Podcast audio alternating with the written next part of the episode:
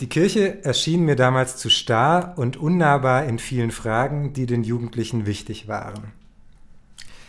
Herzlich willkommen zu Kontrovers Katholisch, dem WDKJ-Podcast zum synodalen Weg. Ich bin Simon Linder, bin Referent für Kirchenpolitik und Jugendpastoral beim BDKJ und äh, ich werde jeden Monat eine Folge mit einer interessanten Persönlichkeit äh, aufnehmen zu Themen des synodalen Wegs, den die Deutsche Bischofskonferenz und das ZDK, das Zentralkomitee der deutschen Katholikinnen, miteinander gehen. Wer mehr Hintergrundinfos zum Podcast und zum synodalen Weg möchte, dem empfehle ich Folge 0, die kurze Einstiegsfolge, die ich gemeinsam mit Gregor Potschun aufgenommen habe, wo es darum geht, was der synodale Weg denn überhaupt ist, und Folge 1 mit Doris Reisinger, die natürlich auch weiterhin online ist. Das Zitat, das ich gerade vorgelesen habe, stammt von meinem heutigen Gast bei Kontrovers Katholisch und er sagt das über seine Zeit als ehrenamtlich engagierter Jugendlicher in der Kirche. Und ich muss hinzufügen, mit damals meint er die 1950er, 1960er Jahre. Das heißt, das ist schon über 60 Jahre her. Heute äh, ist er 85 Jahre alt äh, und ich werde heute mit ihm besprechen, was sich seitdem verändert hat und was auch nicht. Herzlich willkommen im Podcast, Dr. Walter Bayerlein. Grüß Gott, Herr Linder. Schön, dass Sie da sind. Bevor wir einsteigen äh, und ich unseren HörerInnen einen kurzen Überblick gebe, was Sie in den letzten, äh, im letzten halben Jahrhundert, guten halben Jahrhundert in der Kirche so äh, gemacht haben. Vorneweg Thema Corona, das bewegt uns alle, bewegt auch den synodalen Weg. Es sind zwei Synodalversammlungen abgesagt worden, ersetzt worden durch andere Veranstaltungen. Äh, sie hat es ganz besonders bewegt, weil Sie selbst an Covid-19 erkrankt waren. Darf ich Sie fragen, wie es Ihnen heute geht? Äh, vergleichsweise gut. Und es ist manches Lästige zurückgeblieben, gewisse Kraftlosigkeit, eine sehr schwankende Tagesform von ganz schlecht bis gut. Ich habe es Gehen erst wieder lernen müssen, da bin ich immer noch nicht an meinen Zielvorstellungen angelangt.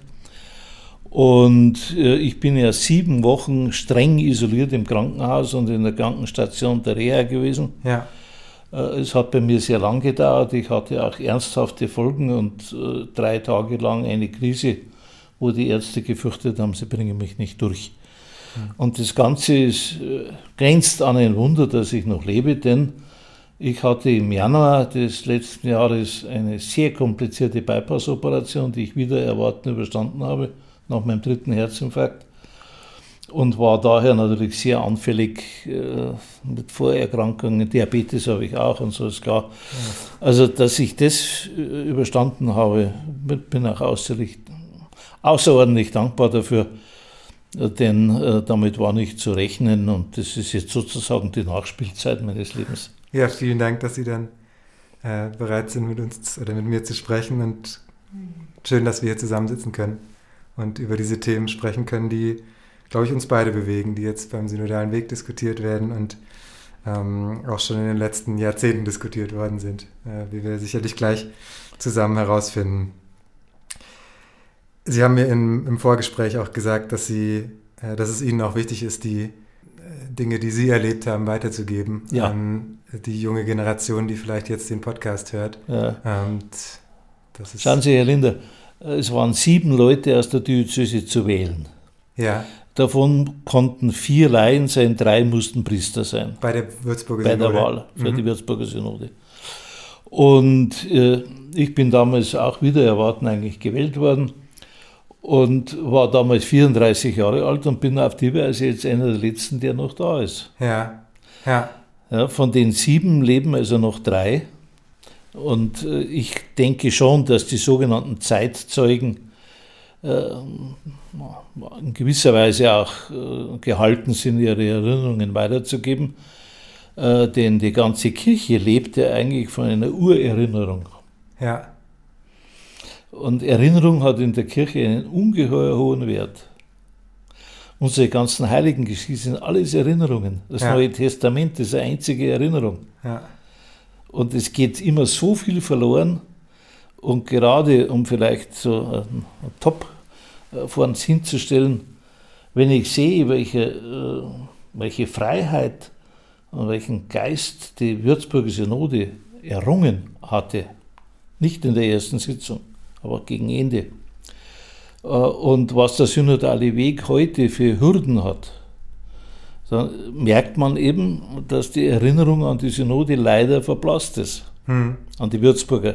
Wenn ich Synode sage, meine ich wahrscheinlich immer die Würzburger, weil die war für mich lebensprägend und ist eine ganz starke Erinnerung. Und eine der Ergebnisse dieser Würzburger Synode war, lassen dass Sie ich, über die, lassen Sie uns über die nachher sprechen, weil ich ja, glaube, wir dass ich über Jahre hinweg in ganz Deutschland Freunde ja, hatte aus ja, der Zeit ja, der damaligen Sitzung. Ja, ich glaube, da müssen wir die HörerInnen gleich noch ein bisschen reinholen, was das überhaupt war, Würzburger Synode. Und ja, okay. äh, ähm, das machen wir gleich. Ähm, ich stelle sie einmal noch kurz vor, damit äh, alle, die sie noch nicht kennen, äh, ein bisschen wissen, was sie äh, die letzten Jahrzehnte gemacht haben. Sie sind Jurist. Ja. Äh, sie waren äh, unter anderem Vorsitzender Richter am Oberlandesgericht in München und aber eben ihr Leben lang immer auch kirchlich engagiert. Äh, ich habe mir einiges notiert in der Jugend in der Stadtführung des BDKJ in München, dann ab 1968 Mitglied und dann auch Vorstand im Diözesanrat im Erzbistum München und Freising. Sie sind immer noch aktiv im Sachausschuss, Zweites Vatikanisches Konzil mhm. und Würzburger Synode habe ich äh, gelesen. Sie mhm. waren Mitglied bei der Würzburger Synode, da haben wir gerade schon mal ganz kurz drüber gesprochen, machen wir nachher noch länger. Äh, Sie waren Mitglied und Vizepräsident dann auch im Zentralkomitee äh, der deutschen Katholiken. Sie äh, waren das auch während der Synode. Sie waren Mitglied in der gemeinsamen Konferenz von ZDK und Deutscher Bischofskonferenz. Das heißt, Sie kennen sich aus in der Zusammenarbeit mit den Bischöfen. Mhm. Ähm, wichtiges Thema auch für den synodalen Weg. Äh, wie klappt da die Zusammenarbeit von Laien, Laien und Bischöfen? Äh, Sie haben Donum Vitae mitgegründet, den äh, Verein zur Schwangerschaftskonfliktberatung äh, der von engagierten KatholikInnen gegründet wurde, nachdem die Bischöfe sich zurückgezogen hatten aus der staatlichen ähm, Schwangerschaftskonfliktberatung ja. und eben weiter Schein weisungsgemäß zurückgezogen richtig, haben. Richtig, Viele wollten nicht. Richtig. Ähm, bei uns, Sie sind Träger des Bundesverdienstkreuzes, habe ich äh, gelesen. Mhm. Äh, also ich glaube, wir haben einiges zu besprechen und ich würde vorschlagen, wir fangen ganz vorne an. Sie haben erzählt vom Eucharistischen Weltkongress, bei dem Sie dabei waren. Das war 1960 in mhm. München. Das war das erste internationale Großereignis in Deutschland nach dem Zweiten Weltkrieg. Mhm. Äh, 31. Juli bis 7. August 1960. Mhm. Eine Million Menschen in München. Mhm. Was war da los?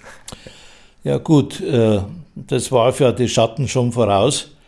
Und die Stadtführung in München, zu der ich damals gehört hatte, waren ja nur sieben Leute äh, mit kollegialer Verfassung und einem Sprecher, ja. den man gewählt hatte. BDKJ-Stadtführung. BDKJ-Stadtführung ja. München. Damals hieß ja das weitgehend, es gab so der Umbruch von der Pfarrjugend in die KJG gewesen. Und äh, wir haben uns dann extra ein Wochenende in Klausur begeben, um eine spirituell missionarische Vorbereitungsphase von der Jugend hier anzustoßen. Denn äh, das Ordinariat hatte sich damals einen Weihbischof äh, als Sprecher da dafür organisiert. Äh, den haben also Prozessionen und äh, wie man den Gottesdienst auf der Theresienwiese macht. Aber was intern in der Kirche geschehen könnte, wenn man einen Weltkongress hat, mhm. Äh, das war noch nicht so ganz im Blick.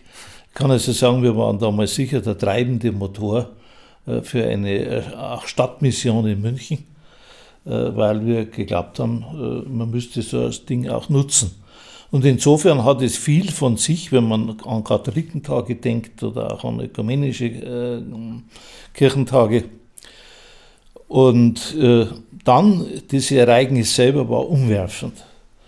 Äh, denn der Papst hat damals einen Delegaten geschickt, einen alten Kardinal namens Testa, ja. Äh, der eigentlich vom Typ her und von der Wesen her war wie Johannes der 23. Ein, ein väterlicher, leutseliger, sicher sehr frommer Mann. Johannes 23. müssen wir sagen, das war der, der dann kurz danach das ja, Konzil ja, ja, also war sozusagen. Art, aus meiner Sicht eine Art Vorfrühling. Mhm. Nur ist die Blüte hernach nicht, nicht gewachsen, so wie man sich vorgestellt hat. Aber der Gottesdienst auf der Theresienwiese, es war ja der erste dieser Art, äh, später dann öfter bei Katholikentagen und so, äh, das war ungeheuer eindrucksvoll. Ich habe gelesen über den Auftaktgottesdienst äh, auf dem Odeonsplatz. Da wurden Anleihen aus dieser liturgischen Bewegung, ja. die da versucht hat, eine Erneuerung reinzubringen, ähm, äh, genommen. Und da wurde nicht mit dem Rücken zu den Gottesdienstbesuchern und Besucherinnen ah. gefeiert, sondern mit dem Gesicht. Das ah. äh, ist für uns Konzil, für, vorm genau Konzil. vorm Konzil und äh, Evangelium auf Deutsch gelesen, ja. was damals auch eigentlich noch gar nicht äh, üblich war. Warum, warum hat man das gemacht? Ja gut, wir waren in München mit der liturgischen Bewegung sehr weit vorne, denn wir hatten einmal natürlich mit Guardini einen, einen führenden Mann, der vor allem auch die studentische Jugend ungeheuer geprägt hat. Seine Vorlesungen waren immer rappelvoll. Romano Guardini auch wenn man ihn nicht immer ja. verstanden hat, aber ja. die waren rappelvoll. Und die Gottesdienste in St. Ludwig, die er Sonntag für Sonntag gehalten hat, er hatte eine Predigtreihe über das Vaterunser, die ich nie vergesse. Also ja, und der kam ja von der Burg Feuerstein und von der liturgischen Bewegung ja. ganz sehr. Und dann hatten wir den Weihbischof Thebes, der auch für die Stadt München verstärkt zuständig war. Und der Weihbischof Thebes, äh, der war auch ein großer Liturgiker und war auch der Meinung, in St. Laurentius, da war er zu Hause, das war auch eine Pfarrei, die eine ganz moderne Kirche hatte, nichts mehr versus äh, irgendwo hin, sondern zum Volk. Also insofern hat er gute Startbedingungen. Aber das war ja ungewöhnlich. Also war das, ja. war das, hatten Sie ich sage, damit es war eine Art Vorfrühling. Ja. Es war eine Art ja. Vorfrühling, ja. ja. ja. Auch die, die, die, Beteiligung am Gottesdienst, das war also was ganz anderes. Ja.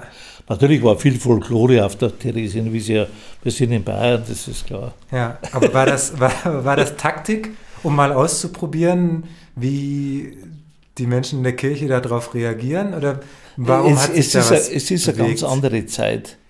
Die Kirche hatte damals noch, wenn auch schon schwächer werdend, immer noch den Ruf, während der Nazizeit, die ja aus der Perspektive so weit nicht zurücklag. Ja.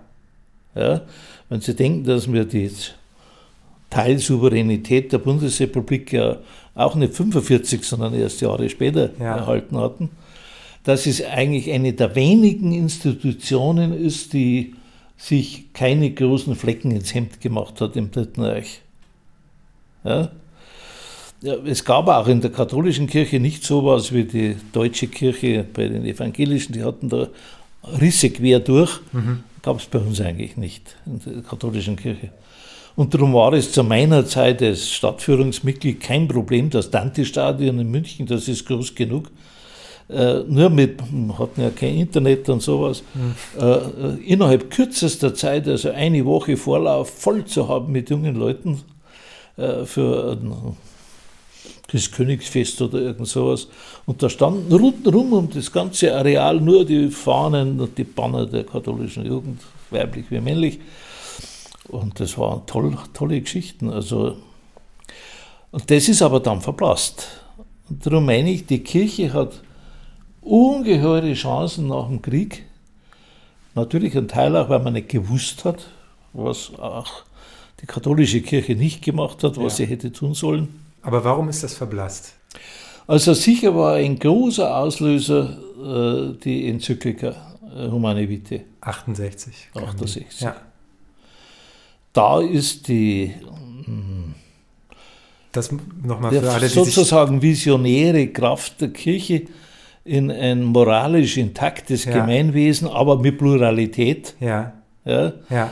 Äh, und gegen die Lebenserfahrung und Glaubenserfahrung gläubiger Eheleute ja, ja. ist man mit dem Schädel durch die Wand gerannt. Humane Vitae, auch Pillenenzyklika genannt, ging es äh, ja. ums Thema Sexualität. Pillen, sogenannte Pillenenzyklika von Paul VI. Keine die er ja erlaubt. gegen den Rat der von Thema. ihm selber eingesetzten Kommission nicht übernommen hat. Äh, Döpfner war dort äh, in der Kommission überstimmt, Kardinal Döpfner ja. Äh, überstimmt. Damals. Köln oder München? Wo, wo kam Döpfner? War, äh, Döpfner war zunächst Bischof in Würzburg. Würzburg. Er stammt aus der Rhön.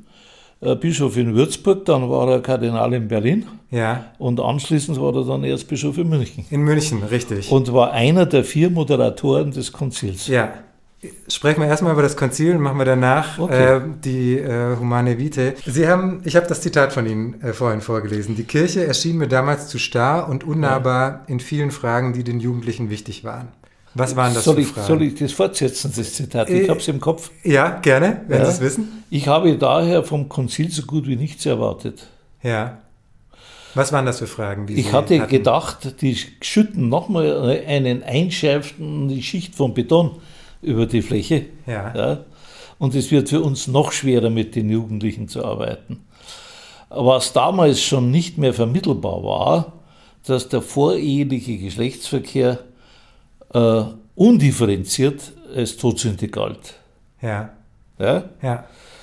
Äh, ein Beispiel, der ähm, Kardinal von Toledo hat in einem Hirtenbrief die Meinung vertreten, dass auch der einfache Kuss zwischen Unverheirateten schwere Sünde sei. Ja, Okay. okay. Und äh, das, äh, auch der Pius XII. war ja Ja. eisern.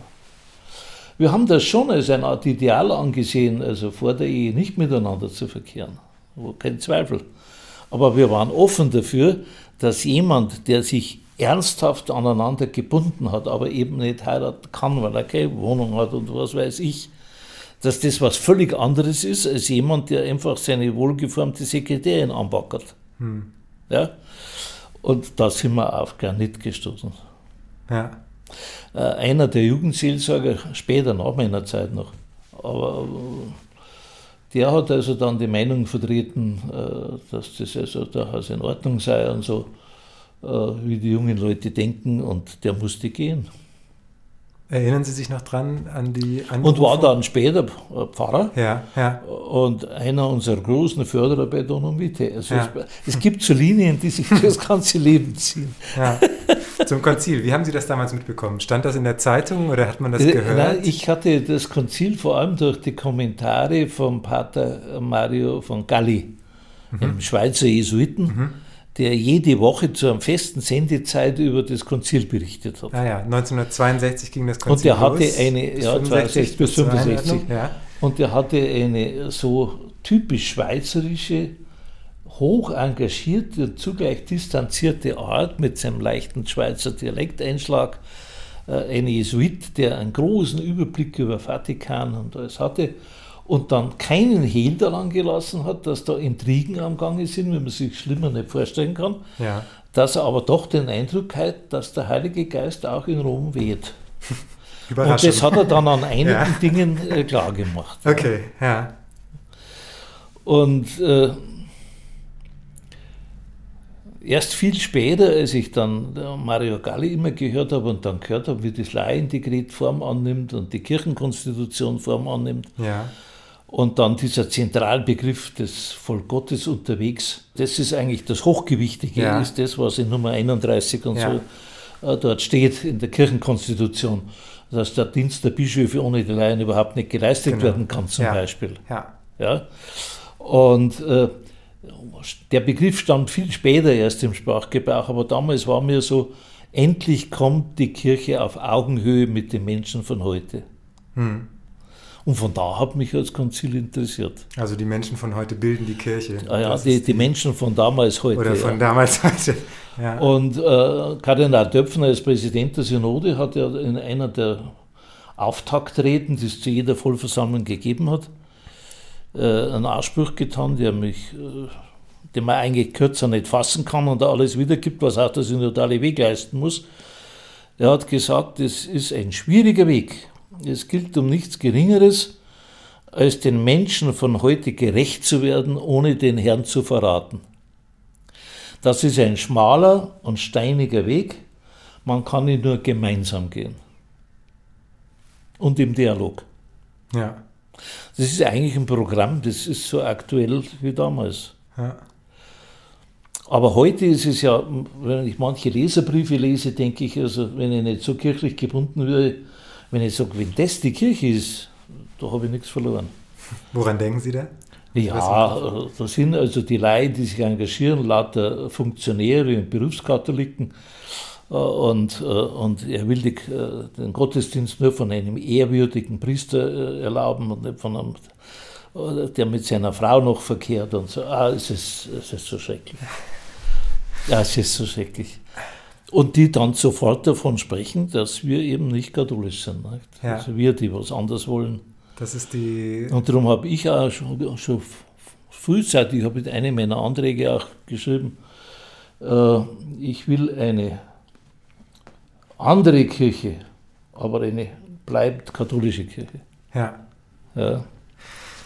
Das Stichwort eine veränderte. Vom, vom, vom Konzil war ja Aggiornamento, ja. also Verhäutigung. Ja. Was war das, oder wie war das für Sie damals als junger Engagierter, der äh, erstmal das Gefühl hatte, jetzt wird alles noch fester und auf einmal ist was aufgebrochen? Also haben der, das ist am, am Rundfunkgerät, äh, Fernsehen hat man auch nicht, am Rundfunkgerät bei den Kommentaren von Mario von Galle passiert. Ja. Die habe ich mir alle angehört. Am ersten, zweiten Trip bin ich irgendwann einmal beim Zappen reingeraten, aber die habe ich mir immer alle angehört. Ja. Und ich war ja in der Pfarrjugendführung, ich war in der Dekanatsjugendführung, war in der Stadtführung. Natürlich hat mich der Weg der Kirche interessiert, ist ja klar. War ja meine Kirche. Ja. Äh, ich habe mich nie außerhalb der Kirche gesehen. Ich war nie der Meinung, dass man die Fenster der Kirche sozusagen einschmeißen muss, damit es heller wird, sondern man muss innen Licht anzünden. Ja. ja oder aufmachen, wie Johannes ja, der 23. Aufmachen. gesagt also, hat. Wie der Johannes der 23. eben gesagt hat. Ja, Zum, machen wir die Fenster Konzilseröffnung. Ja. Und nach dem Konzil, weil ich sagen, das, das haben wir versaut. Und nach und nach der Synode, Synode auch wieder, das haben wir verzockt. Äh, hat man versucht, diese offenen Fenster wieder auf Kippstellung zu drücken. Man wollte es eigentlich ganz zumachen, aber es geht nicht. Ja. Da hat der Heilige Geist die Daumen drin, so sage ich immer. Ja. Es geht nicht, man kann es nicht mehr zumachen. Wie war die Zeit nach dem Konzil? Also es muss ja ah, die Zeit zwischen, zwischen, äh, zwischen nach Konzil und Würzburger Synode war eine wild bewegte Zeit. Würzburger Synode ist dann 1971 Ja, 70 waren die Wahlen. Ja. Ja. Und dann haben wir uns konstituiert und dann ging die Arbeit los. Ja. Und schon nach den Wahlen waren die Dinge sehr, äh, ja, turbulent. Wir hatten ja, was man nicht vergessen darf, vor der Würzburger Synode wohl die umfassendste religionssoziologische Untersuchung. Mhm. Querfeldein äh, mhm. durch den Professor Forster und einen Schweizer äh, Theologen mit zigtausenden von Rückmeldungen, was in der Kirche wichtig ist und wichtig wäre, wenn man den, das Konzil jetzt umsetzt und wenn man eine Synode macht und so. Das war ja die Idee, zu sagen, wir brauchen jetzt eine Synode. Ja, der Essener Katholikentag und der andere das BDKJ und dann auch das Zentralkomitee. Katholikentag 1968 in 68 Essen. in Essen, genau. ja. Und danach. Und danach äh, dann sagen, eben auch der Entschluss von Döpfner, Kardinal Döpfner, ja, ja. Äh, da muss was geschehen. Und, und dieser die Kardinal Döpfner ist ein ganz besonderer. Mann gewesen für die Kirche. Nur er konnte eigentlich die Synode zu einem guten Abschluss bringen. Mhm. Weil bei aller Standpunktfestigkeit äh, war er immer daran, äh, die Leute zusammenzuhalten. Und das war nicht von Anfang an seine Haltung, sondern das hat er gelernt. Er hat in Würzburg in einer kleinen Diözese angefangen. Mit 36 Jahren ist er Bischof geworden, gleich okay. nach dem Krieg. Mhm. Und von ihm stammt dann das Wort, äh, Wohnbau ist Dombau. Denn der Dom war kaputt und er hat gesagt, jetzt lass uns erst einmal Häuser bauen für die Familien. Mhm. Dann kommt der Dom. Mhm. Aber er hatte der Ökumene also Fehler gemacht und, äh, und sehr konservative Meinungen vertreten. Er war halt Germaniker. Äh, die, die sind ja alle auf Rom schon zentriert, bevor sie dann irgendwo Bischof werden. Und äh, dann ist er nach Berlin gewesen, deutsche Teilung, ganz schwierig. Da hat er gelernt, was das Grundgesetz für, für eine Bedeutung hat. Hat sich dort eingelesen, ich bin ja selber auch von der Ausbildung her auch Staatsrechtler natürlich, habe auch immer verfassungsrechtlich gedacht, weil das wirklich einmalig ist, was wir im Grundgesetz haben. Und äh, für ihn war dann also das Grundgesetz mit der Freiheit, mit der Versammlungsfreiheit, überhaupt mit den persönlichen Freiheiten auch ein Modell für die Kirche. Und dann kam er nach München, wo er zunächst abgelehnt worden ist, auch von der Priesterschaft. Müssen wir den jetzt unbedingt wieder einen Auswärtigen haben und so. Und von Berlin nach München. Er wollte eigentlich auch nicht. Und er hat sich aber dann in die Rolle sehr schnell und gut eingefunden. Er konnte unbeherrscht und heftig sein, aber er war immer ehrlich. Ich hatte ja gleich zu Beginn der Synode einen riesen Krach mit ihm. Aber das hat uns dann nur zusammengeführt. Worum ging es da in dem Krach? ja, mein, äh, Sie merken schon, es ist ein bisschen gefährlich mit mir zu reden, weil meine Erinnerungen kommen zu der Reihe nach alle. Es ist halt so, als äh, Synodenstatut und Geschäftsordnung veröffentlicht worden, die sind ja von der Vorbereitungskommission gemacht worden, habe ich mir das angesehen als gewählter Synodale und habe gesagt, Leute, so geht das nicht. Ja. Äh, die Kommissionen werden von der Vorbereitungsgeschichte besetzt ja, und dann en bloc von der Vollversammlung bestätigt, das geht so nicht. Mhm. Und es ist äh, für Rechtsfragen überhaupt, äh, da muss ein Rechtsausschuss her, der also Rechtsfragen klärt, ohne das Plenum ständig zu behelligen mit Geschäftsordnungsfragen und ähnlichem Zeug. Und soweit ich gelesen habe, war die erste Sitzung des synodalen Weges sehr belastet durch Geschäftsordnungsdebatten und Abstimmungen. Ja. Das hatten wir kaum, weil wir einen Rechtsausschuss hatten. Und dem haben wir in der ersten Sitzung konstituiert auf meinen Antrag und einen aus äh, Nordrhein-Westfalen, die übereingestimmt haben. Mhm. Und das war nicht mein Antrag, sondern da waren 80 andere Unterschriften drunter. Ja. Denn ich hatte damals, revolutionär noch, kann man sagen, gesagt, die Bischöfe kennen sich alle. Wir kennen uns nicht. Nicht einmal in der Diözese habe ich alle sieben gut gekannt. Ja. Äh, wir müssen uns vorher treffen ja. zur Thematik und wer geht wohin, in welche Kommissionen, damit wir repräsentiert sind, auch in der Rückbindung. Und dann habe ich auf eigene Faust ins Bildungszentrum nach Freising alle bayerischen Synodalen eingeladen. Mhm. Die Ernannten, die Gewählten, die Bischöfe, die Weihbischöfe, alles, was aus Bayern, sieben Diözesen war, habe ich nach Freising eingeladen, auf eigene Faust. Äh, waren ungefähr 85 waren dann da, wir waren eine starke Truppe. Bischöfe waren nur zwei Weihbischöfe da und ein Abt, der dann später Kardinal geworden ist. Und äh, wir haben sehr profitiert von ein paar Theologieprofessoren, die gekommen sind, den mhm. Pater Fries, Professor Fries, Jesuit, äh, den Pater Ritter von Gaius, also es waren äh, gute Leute dort und, und dann haben wir eben diskutiert, zwei Tage lang und dann haben wir das gemacht. Interessant ist, dass ich in der Einladung geschrieben habe, ich weiß nicht, ob irgendjemand die Kosten übernimmt. Also ihr müsst zunächst einmal auf eigene Kosten fahren und dann schauen wir mal. Ne? Ja. Und hernach jetzt, erst vor ein paar Jahren, habe ich erfahren, dass Döpfner den Beleg abgezeichnet hat. der fand das also doch ganz gut. Ja, ja. Und da kamen acht oder neun Anträge zur Geschäftsordnung raus, unter anderem eben eine Auflösung dieses A-Block-Besetzes. Und dann hieß es auch, dass mindestens drei Viertel der Stimmen abgegeben werden müssen, also Blockwahl. Ja. Und das wollte ich auch nicht und weiß noch, was noch so sah. Und dann hieß es in der Synode, äh, Antragsteller soll den Antrag begründen in der konstituierenden Sitzung. Äh, Bayerlein und 82 andere. Ja. Ja. Antragsteller hat das Wort, dann habe ich das halt kurz begründet, dann hat es abgestimmt worden. Und äh, beides hat sich durchgesetzt. Die Blockwahl ist geblieben, aber halbiert worden. Kompromiss, typisch für die Würzburger Synode von Anfang an. Und diese Blockwahl ist abgeschafft worden. Die Listen sind neu ausgelegt worden, jeder konnte sich umtragen in eine Kommission, in die er will. Mhm. Äh, und so zu. Und dann hat man eben gesehen, dass in einer Kommission alle Leute, die Caritas machen, alle in einer Kommission sitzen. Das ist ja keine Lösung. Ja. Und hat es dann umgemodelt. Und als ich wieder einmal einen der Anträge zu begründen hatte, sagte der Präsident der Synode mit offenem Mikrofon, was soll der Mist schon wieder? Und da haben wir gedacht, soll ich jetzt gleich draufhauen? Oder, naja, das ist der eigene Bischof, also lass das einmal. Und in der Mittagspause habe ich mir einen Kreuzgang gekauft und habe gesagt, Herr General, haben Sie Zeit? Ja, Moment mal, hat er seine zwei Daumen so in die Kette eingehängt, die hat er immer dann den Knopf befestigt in seiner Soutane und schaute mich grimmig an. Was gibt's? Dann habe ich gesagt, Sie, äh, Ihre Bemerkung vorher war deplatziert. Ich bin ein gewähltes Mitglied, Sie bringen mich hier nicht los. Sie werden mit mir leben müssen. Denn Sie können mich nur loswerden, wenn Sie einen Grund finden, mich zu äh, kommunizieren. Und da fällt mir nicht einmal selber was ein. Und äh, so geht es nicht. Wenn Sie mit Ihren Priestern in die Diözese umgehen, ist es traurig genug, aber mit mir geht es nicht. Ja. Jetzt habe ich gedacht, jetzt platzt er. Ja. War er nicht. Ja. Er schaut mich an und sagt, pfui Teufel, seid ihr junger Leute gleich kreislig. Das war wahrscheinlich eine Respektbekundung. Ja?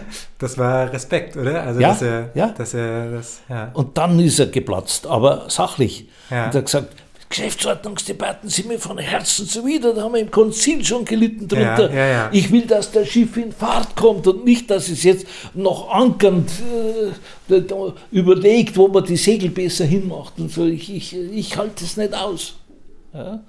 Dann habe ich gesagt, Herr General, da sind wir uns völlig einig. Ich will auch, dass das Schiff fährt, wahrscheinlich genauso stark wie Sie. Aber ich will nicht, dass es ba- bald strandet. Ja. Und ich bin vom Beruf her jemand, der mit Konfliktstrategien, Konfliktlösung was zu tun hat. Ja. Ja. Ich kann nur sagen, sowas muss man machen, bevor der Streit ausbricht über irgendein konkretes Thema. Und hernach äh, war das ganz entscheidend. Ich habe mich auch manchmal zu Vier-Augen-Beratungen geholt während der Synode, Ja. ja. wenn es um verfassungsrechtliche Fragen, Abtreibungsfragen und so weiter ging. Wo sie ja. die Expertise dann juristisch auch. Und hatten. ich habe ihm dann geholfen, da hat er sich sogar persönlich bedankt, das Ehepapier über die Hürden zu bringen. Das Ja. war ein Riesenanliegen und äh, wegen der wiederverheirateten Geschiedenen droht zu scheitern. Und vor der Abstimmung hat er, ich kann mich nur an drei, viermal erinnern, dass er seinen Präsidentenstuhl verlassen hat, um selber zur Sache zu reden. Ja. Und hat gesagt, Leute, wir müssen das, wir müssen. Ja? Und das, das geht so nicht und ich werde mich einsetzen, aber wir müssen kein Papier, wenn es nicht die Mehrheit kriegt, das geht nicht. Ich beschwöre, euch macht's das. Hm. Ja? Und Humane Vitae, nicht? Und ich habe dann gesagt, ja, da steht was von objektiven Normen drin, das heißt aber nicht, dass sie für jeden verbindlich sind Hm. sondern dass sie einfach über die eigene Meinung hinausgehen. Man muss man sich kritisch damit auseinandersetzen. Den Beitrag kann man im Wortprotokoll noch nachlesen. Und es ist mit einer Stimme über der notwendigen Zweidrittelmehrheit angenommen, aber nach einer zehnstündigen Debatte.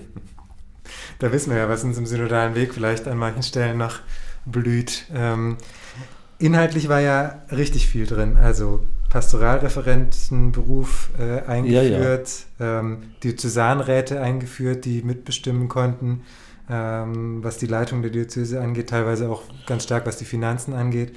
Äh, Pfarrgemeinderäte Mhm. ähm, eingeführt. Was würden Sie sagen, war das war der wichtigste Punkt? Wo haben Sie am, am meisten Also das Gefühl ohne- gehabt, da haben wir richtig was bewegt? Ohne, ohne Zweifel äh, das Dokument Unsere Hoffnung. Das ist wirklich das äh, Fundamentalgeschichte. Ich habe dann jetzt ja in den letzten Jahren, als ich noch aktiv äh, als Geistbildungswerken und so weiter als Referent unterwegs war, meistens als Einstieg eine Passage aus diesem Papier genommen Mhm. und dann einmal eine Gesprächsrunde gemacht. Was sagt euch das heute? Was steht da drin in unserer Äh, ich ich äh, rate Ihnen dringend, das einmal zu lesen. Es ist das Credo in einer zeitgemäßen, geradezu mitreißenden Sprache. Der Hauptverfasser ist bekannt, Johann Baptist Metz. Mhm. Äh, ich habe mit ihm auch gerungen um manche Formulierung. Großer Theologe. Großer Äh, Theologe, äh, viel umstritten, weil er die politische Theologie ja, befördert hat. Und, aber, und eben ein Feuerkopf, wie wir mehrere in der Synode hatten. Und wenn er sich zu Wort gemeldet hat, da war was los. Ja. Mhm. Äh, Er war gleichzeitig auch äh, durchaus äh, selbstbewusst, um nicht zu sagen eitel.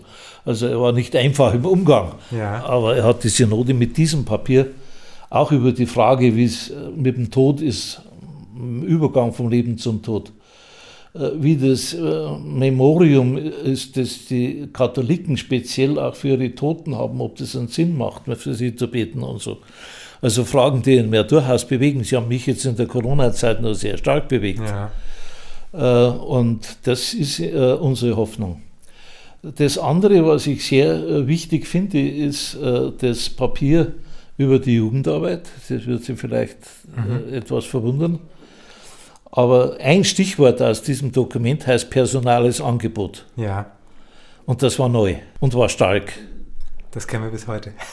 und ist bis heute nur eben jetzt eine Selbstverständlichkeit. Damals war es erkämpft. Was heißt personales Angebot? Oder wie, warum haben Sie. Ja, dass also nicht der theologische Überbau das Maßgebende ist, Ja? Und dass man den Leuten Katechismus äh, müssen vermittelt, was sicher auch seinen Sinn macht. Aber dass es darauf ankommt, dass authentische Personen, die dahinter stehen, was sie machen, in der Führung dieses Verbandes tätig sind. Ja? Und dass der Verband also daher nicht von Theologen, sondern von jungen Leuten zu führen ist. Ja. Also ich habe es jetzt sehr grob gefasst, das Ja, ja, aber die feiner ziseliert. Ja. Aber das war wirklich ein echter Durchbruch. Ja.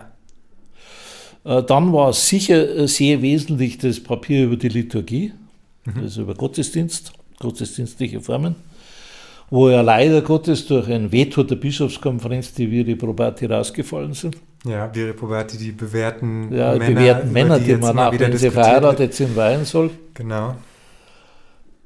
Und Das basierte ja auf der, äh, auf der Zulassung des Zweiten Vatikanischen Ja, ja. Konzils. Äh, Ja, ja. In, ich glaube, in Ausnahmen kann in Landessprache gefeiert werden. Ja, ja, so ja, ja, Stand das ja. da drin? Und ja, wir hatten ja genutzt. zwei große Krisenpunkte in der Synode. Der erste war die Frage der Laienpredigt und die zweite war... Auch bis heute ein Thema? Die Bitte? Laienpredigt ist ja auch bis heute ein Ja, Thema. ja, ja, ja. Ja. ja. ich, ich, ich könnte ja manchmal aus der Haut fahren, wenn ich nicht eine gewisse Gelassenheit hätte, altersgemäß wohl auch, äh, wenn ich denke, es sind immer noch dieselben Themen. Ja. Ja? Ich habe mal bei der gemeinsamen Konferenz gesagt, äh, Leute, liebe Bischöfe, wenn man anschaut, die Themen der Würzburger Synode, für die wir einen Kompromiss hatten, dem, katholisch ist eine Bandbreite, nicht eine Punktreligion. Ja? Es gibt da aus, aber das liegt ganz woanders. Aber sonst ist es ein Spielfeld. Und ich habe den Eindruck, wie in einem schlechten Film, wir sitzen in einem Auto und die Landschaft wird vorbeigezogen. Selber bewegen wir uns nicht. Da habe ich einiges auf den Deckel gekriegt nach der Wortmeldung. Aber na ja, gut. Thema Diakoninnenweihe ist ja auch eins Ja, gewesen. Damals weil Anliegen die, die Frage der priesterlosen Gemeinden, um es einmal so zu formulieren. Ja. Ja, ja. Ich denke ja weniger vom Amt her, obwohl ich da auch keinen Hinderungsgrund sehe. Ich sehe auch keinen Hinderungsgrund, Frauen zu ordinieren. ja. Die, die Argumente, die dagegen vorgebracht sind, sind ja, also kein Richter würde ein Urteil darauf stützen. ja. Die sind entweder 2000 Jahre alt und längst biologisch, anthropologisch völlig überholt, Reinheitsvorstellungen ja. äh, und Minderwertigkeits- und Höherwertigkeitsvorstellungen, der Klerikalismus, das ist ja alles äh, kulminiert da drin. ja. Und die Laienpredigt war schon ein wichtiger Punkt, weil auf die Weise konnten auch Frauen das Wort Gottes verkünden. ja. Das ist zwar nicht das Priesteramt, aber eine wichtige Funktion daraus. Dadurch, dass man das wieder 83 mit dem neuen Kirchenrecht verboten hat, ja. sind, wenn man sich daran hält, was viele nicht tun, wie ich meine mit Recht, gibt auch einen vorauseilenden Ungehorsam in der Kirche, sonst wäre nichts passiert bisher. Ja, die liturgische Bewegung war vorauseilender Ungehorsam. ja. Die, die Bibelbewegung Auch das, was beim Eucharistischen Weltkongress ja, passiert natürlich ist. war, ja. ja. Ja. Und wir hatten natürlich während der Würzburger Synode die tolle Zeit, dass das Konzil zu Ende war. Das Kirchenrecht noch nicht reformiert, es war Niemandsland. Ja. Und auf all das, was über Rom gehen musste oder was dann nach Ja. Rom geschickt wurde, gab es ja nie eine Antwort. Nee. Wie war das für Sie? Haben Sie damit gerechnet, dass das passieren Na, könnte? na, na. So, so borniert habe ich das nicht gehalten. Nein. Aber das liegt eben daran, wie äh, Hans Mayer, der bayerische Kultusminister und später Präsident des Zentralkomitees einmal gesagt hat, Rom hat eben, ist eine Regierung, hat aber keine. Ja, wir sind eine der letzten übrig gebliebenen Monarchien, aber die hat ja nicht einmal einen richtigen Kronrat gehabt damals. Ich meine, jetzt Franziskus mit seinem Kardinalsrat und so, der versucht ja, und Bischofssynoden sind ja auch eine neue Einrichtung, die sind die später sieben erst Kardinäle, sind, die ihn immer die wieder ihn enger beraten, beraten. und zwar in einem kleinen Kreis auch.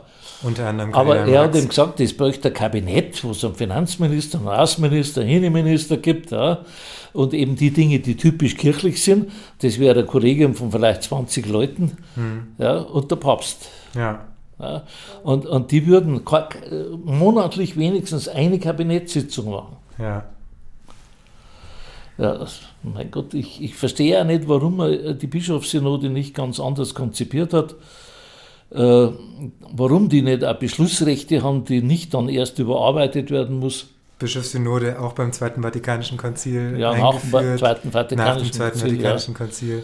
Ja. Äh, warum er die also äh, auch keine Mitbestimmungsrechte überlassen hat, obwohl es ja eigentlich jeder Bischof in seiner Diözese ein Nachfolger der Apostel ist. Das ist ja kein, kein theologisches Problem. Ja.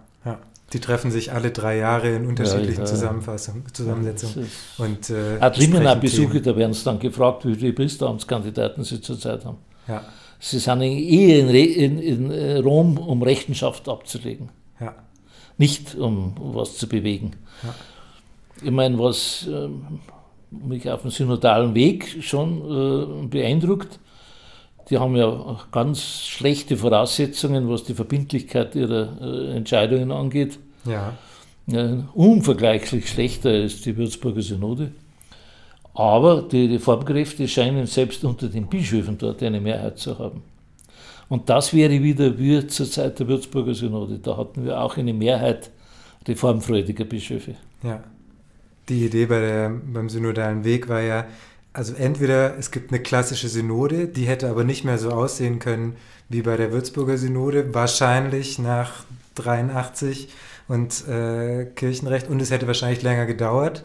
Und der Vorteil beim synodalen Weg war eben zu sagen, man hat dann nicht ganz sicher den ähm, ja. Beschluss, weil eben jeder Bischof das dann für sich äh, ja. nochmal umsetzen muss, aber dafür können Laien gleichberechtigt äh, teilnehmen. Wir haben ja ein äh, Beschluss gefasst, äh, dass alle zehn Jahre wieder eine gemeinsame Synode stattfindet, hat die Würzburger Synode beschlossen. Mhm. Und äh, dazwischen sollte diese gemeinsame Konferenz existieren aus äh, zwölf. Äh, ja, okay. Und deren Hauptaufgabe war die Abstimmung von katholischen Initiativen der Bischofskonferenz und des Zentralkomitees. Ja und die Umsetzung der Konzils- und Synodenbeschlüsse in Deutschland. Mhm. Und das ist vielfach auch geschehen. Ich war ja von bis 2005 war ich Mitglied dieser, dieses Gremiums, immer wieder gewählt. Ja. Und ich habe dort sicher auch nicht zu den Hinterbänklern gehört. Und äh, wir haben vieles gemeinsam, auch im vorpolitischen Raum, auch für Gesetzgebung und so weiter, äh, haben wir vieles in Absprache mit den Bischöfen geschafft. Mhm. Was natürlich auch an den Vorsitzenden lag, auch Bisch, äh, Kardinal Höffner als der Nachfolger von Kardinal Döpfner als Vorsitzender, war sehr offen in seinen alten Jahren. Äh, Lehmann brauche ich ja nicht äh, darüber zu reden. Also das war, war schon ein Gremium. Und ich habe in den ganzen Jahren nur zweimal gefehlt. Einmal, weil wegen Schneefall das Flugzeug nicht ging und einmal lag ich mit hohem Fieber im Bett. Sonst war ich immer da. Wie lange waren Sie in der gemeinsamen Konferenz? Ja, von äh, 75 oder so also bis 2005. Ja, ja, ja. Und war immer da. Ja. Und in der Regel auch vorbereitet. Und äh, ich habe dann als Vizepräsident des Zentralkomitees, im Übrigen in Rücksprache mit dem BDKJ, Immer gut. Äh, und äh, weiß nicht, wer damals der Bundesvorsitzende war, habe ich einen Antrag gestellt ans Zentralkomitee, man möge doch äh, die Bischofskonferenz auffordern, nunmehr, nachdem zehn Jahre rum sein würde, eine Synode durchzuführen. Ja. ja. Äh, das hat im Zentralkomitee keine Mehrheit gefunden. Warum nicht? Hm. Äh, es hat dann eine, ich bin dann zum Berichterstatter ernannt worden. so alter Trick. Und habe dann eine Rückfrage gemacht bei den großen katholischen Verbänden und auch bei den äh, Diözesanräten. Äh, bei den Verbänden hätten wir wohl eine Mehrheit gehabt. Der Frauenbund war dafür, der BDGOT war dafür und auch andere Verbände. Äh, bei den Diözesanräten war das Stimmungsbild sehr, sehr unterschiedlich. Und es hat sich eine unheilige Allianz gebildet von denen, die gesagt haben, sowas wie die Synode kriegen wir nicht mehr. Mhm. Ja, die ist dann bloß da, um die Beschlüsse zu verwässern, die wir damals glücklicherweise durchgebracht haben. Und die anderen haben gesagt, nee, eine solche Turbulenz wie damals, das kann sich die Kirche in Deutschland nicht leisten. Und der Aufwand ist auch viel zu groß. Dabei hatte ich aber in meinem Antrag geschrieben, eine begrenzte Themenzahl und hm. eine begrenztere Teilnehmerzahl. Ja. Ja. Aber ich bin da also kläglich untergegangen. Ein Thema, was Sie bei der gemeinsamen Konferenz äh, auch häufiger mal eingebracht haben, war das Thema kirchliche Verwaltungsgerichtsbarkeit. Ähm, das klingt erstmal ziemlich trocken. Äh, warum ist Ihnen das so wichtig? Ja, also zunächst muss man sagen, dass ja in der Zeit der Würzburger Synode auch an einer Reform des äh, allgemeinen Kirchenrechts in Rom gearbeitet worden ist. Mhm. Und dort gab es einen Entwurf, in dem stand, äh, nachdem es ja im Konzil schon subjektive Menschenrechte gibt, auch in der Kirche, dass man dafür auch ein Verfahren braucht, das das schützt. Weil das schönste Recht auf dem Papier nichts wert ist, wenn es niemanden gibt, der es schützt, wenn es verletzt ist. Ja. Und das ist eigentlich der Hintergrund. Wir haben zwar eine Gerichtsbarkeit in Rom, aber äh, es wird nie sein, dass ein Bischof dort Unrecht kriegt. Das heute für Das haben wir gerade bei Kardinal Wölki äh, und dem Fall ja, gesehen, nur, wo viele Kirchenrechtlerinnen auch und Kirchenrechtler der sagen, Bischof in Regensburg, ja, spätere Kardinal. Ja, ja. Also den Diözesan hat einfach ab, mit einem Federstrich abgeschafft hat. Ja. Das war Kardinal Müller? Ja, ja, ja. Gerhard Ludwig Müller. Ja. Und äh, so. Und ich habe gesagt, also wenn die Kirche aus meiner Sicht gesellschaftlich avantgarde zu sein hätte, was Menschenrechte angeht, und sich mit Recht auch überall für die Menschenrechte einsetzt, überall in der Welt, das ist eine der großen Stärken dieser Kirche, hm. dann kann sie in den eigenen Rechten nicht mit einem Rechtssystem arbeiten, das jedem rechtsstaatlichen Denken hohn spricht. Die Idee von der Verwaltungsgerichtsbarkeit ist ja zu sagen, es gibt Gerichte, die weisungsunabhängig sind ja. von den Bischöfen. Ja. Und die halten sich dann aber ja an bischöfliches Recht, oder? Äh, ja, nee, wer setzt ja, dann nein, das nein, Recht so, so einfach geht es nicht, weil das bischöfliche Recht, äh, der kann auch nicht bestimmen, was er will. Ja, der muss sich auch dran halten. Ja. Aber vor allem äh, die Verunglimpfung äh, von Leuten und wenn man jetzt den Entwurf anschaut, dann wird man offenbar jetzt sogar sehr viel weiter gehen, als wir damals gegangen sind. Man will also offenbar auch ein kirchliches Strafrecht ja. jetzt äh, festgießen. Denn, es ist vielleicht unpopulär, was ich jetzt sage, aber Angst habe ich ja eigentlich noch nicht besessen. Äh, es ist für einen Geistlichen, der beschuldigt wird des Missbrauchs, äh, selber weiß, dass es nicht war, sondern dass es eine Intrige ist es gibt niemanden, der ihn verteidigt. Es gab die, die es vertuscht haben, damit sie da nicht nachschauen müssen. Und mit dem Odium ist er hängen geblieben irgendwo. Hätten wir so etwas wie eine objektive Ermittlungsbehörde im Sinne einer Verfahrensordnung, die dem nachgeht und sagt, jawohl, ist nichts dran oder es ist was dran. Aber niemand hat je äh, ein solches Opfer verhört hm. kirchlicherseits. Ja, weil aber ja auch der, äh, der Straftatbestand äh, ja einer ist. Ja, aber kirchenrechtlich war er immer schon ganz schlimm. Genau, ja, das ist ja eine, das ist eine Katastrophe. Und, so, und staatsrechtlich, staatlich rechtlich natürlich auch. Ja. Ich war ja unter anderem auch sechseinhalb Jahre Staatsanwalt, habe unter anderem auch Nazi-Verbrechen verfolgt im KZ Dachau und Sachsenhausen, schlimme Zeit. Aber ich äh, habe ja solche Dinge verhandelt. Mhm. Ja. Und man hat damals schon Rücksicht genommen, wenn man einen Pfarrer wegen sowas vor Gericht gestellt hat, dann nicht vor Nachmittag um 3 Uhr. Das war ein stilles Übereinkommen, ich weiß nicht zwischen wem. Da war die Zuschauerbank meistens nur sehr öffentlich verhandelt worden, mhm. Äh, nur gering besetzt. Ah, ja. Und die Zeitungen waren längst heimgegangen. Ah, okay. Aber natürlich sind dann acht Monate verhängt worden, auch die zu verbüßen waren und so. Ja. Und wenn es schlimmer war, auch mehr. Aber äh, oft sind es auch gebrochene Persönlichkeiten, die dann als Täter auftauchen. Also es ist nicht ganz so einfach. Also jetzt diese Schwarz-Weiß-Linie zu ziehen, ohne die Gesamtumstände zu sehen, der Vereinsamung der Priester, der Klerikalisierung, der Vermännlichung des Priesterstandes, ja, die, also Männergesellschaft. Es, ist ein, es sind das, zwei Probleme. Es ist ein strukturelles das Problem. Leute, das zieht eben Leute mit gestörter Sexualität an. das sagt die MHG-Studie. Ja, ja, das kann ich nur bestätigen. Ja. Aus eigener Erfahrung. Ja, und dadurch ist es eben Und, zum einen äh, strukturelles und was Problem. natürlich überhaupt nicht geht, dass man die dann wieder irgendwo hinversetzt, wo Ja. sie weitermachen können. Und Ja. Das wird sich jetzt dann übermorgen rausstellen, wie das ist. Schauen wir mal. Übermorgen, Wenn das Gutachten von nehmen Köln genau. veröffentlicht wird. wir nehmen am Dienstag auf, übermorgen Okay. kommt das Gute. Aber äh, wie gesagt, äh, das ist etwas, was mich auch als Mensch, der immer, als Richter sagt man Audiator et altera pars, also wird auch der andere Teil muss gehört werden, immer. Ja, Es ist ein Stück Ungerechtigkeit. In, in den Untersuchungen stehen auch Verdachtsfälle natürlich drin. Die Leute sind längst verstorben zum großen Teil.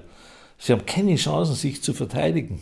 ja, nur das, die Problematik war schon, Ja, würde ich sagen, okay, eine okay. für die. Darum bin allem, ich eigentlich der Meinung, man haben. sollte das ganz, ganz ernst nehmen, aber die Fälle nehmen, so wie in Köln, der namhafte Fall, wo der selber geständig war, ja, äh, oder es eben offenkundig war, oder äh, der Zeugin glaubhaft ist. Verstehen Sie, in auch in einem kirchlichen Ermittlungsverfahren könnte man Glaubwürdigkeitsgutachten einholen, und das ist heute eine Wissenschaft. Hm. Das ist nicht bloß, glaube ihm, glaube ihm nicht. Ja, ja, klar.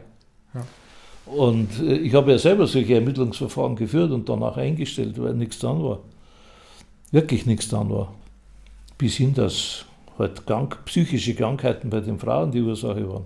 Ja, aber das ist ja Aber das ist ein weites wirklich ein Feld. sehr, Ein äh, ich weites Feld. ausgehen, kleiner Teil. Aber nochmal zurück zur kirchlichen Verwaltungsgerichtsordnung. Ja. Und ich würde es begrüßen, wenn auch sowas dabei wäre. Hm. Und äh, dann äh, geht es mir auch darum, dass kirchliche Verwaltungsakte, um die es ja im Wesentlichen geht, äh, überprüfbar begründet werden. Und zwar überprüfbar von jemand, der nicht innerhalb der Hierarchie steht. Denn das würde dazu führen, dass er überlegter entschieden und sorgfältiger begründet würde. Der nächste Punkt ist, nach der derzeitigen Rechtsordnung ist immer der Bischof der Entscheider im Streit. Das ist dem Bischofsamt nicht angemessen. Der wird auf die Weise bei jeder Wahlanfechtung und so weiter, muss er entscheiden, was jetzt ist. Es würde ihn ungeheuer entlasten. Und das ist auch typisch in der zweiten Lesung der Synode von der kirchlichen Verwaltungsgerichtsordnung, wo ich ja Berichterstatter war, äh, haben wir 97 Prozent Zustimmung gehabt. Über 240 oder was Leute. Oder na, 290 Leute. 97 Prozent Zustimmung, da müssen auch die meisten Bischöfe mitgestimmt haben, sonst geht das gar nicht. Ja. So, seit 1983 ist sich die äh, kirchenrechtliche Wissenschaft in Deutschland einig, dass die Bischofskonferenz das jetzt selbst beschließen kann. Damals wäre Rom ja. gewesen. Warum ist das nicht passiert? Äh, in der äh, im Entwurf der neuen Kirchenrechts war diese Verwaltungsgerichtsbarkeit so drin, dass wir sie einfach hätten einbauen können. Mit ein paar Besonderheiten in Deutschland, was die Besetzung angeht und so. Wir wollten ja auch kein Übermaß, wir wollten für mehrere Diözesen ein Gericht und zwei Obergerichte für Nord und Süd und, und fertig. Ja. Aber wir wollten natürlich Leute, die drin sind, die auch die staatliche Befähigung zum Richteramt haben. So. Äh, Und auf dem Schreibtisch des Papstes ist dieser ganze Passus ersatzlos gestrichen worden. Johannes Paul II. Und ganz hinten in der Übergangsvorschrift steht aber noch, dass es die Verwaltungsgerichtsbarkeit gibt. Das ist vergessen, nehme ich an. Okay. Aber da kann man es heute aufhängen. Ah ja, ja.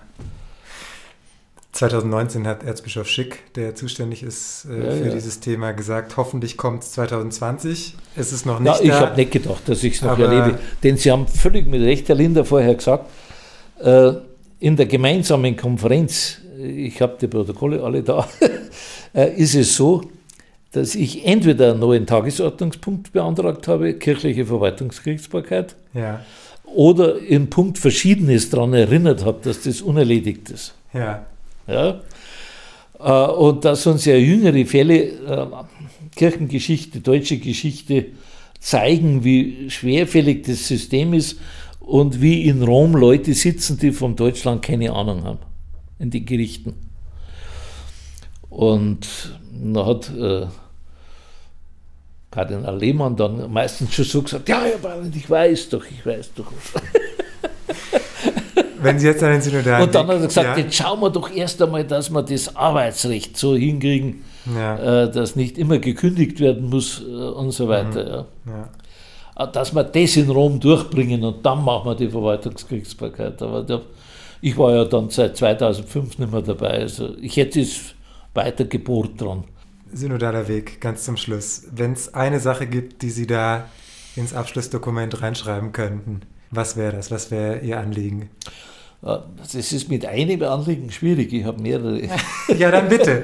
Ein paar Minuten haben wir noch. Also erstens bin ich der ja. Meinung, äh, dass man diese kirchliche Verwaltungsgerichtsbarkeit bringen ja. muss, weil Gewaltenteilung ist äh, eine äh, wichtiger Träger von ja. Hindernissen gegen unangemessene Machtausübung. Äh, zweitens meine ich, dass die Stellung der Frau völlig anders werden muss.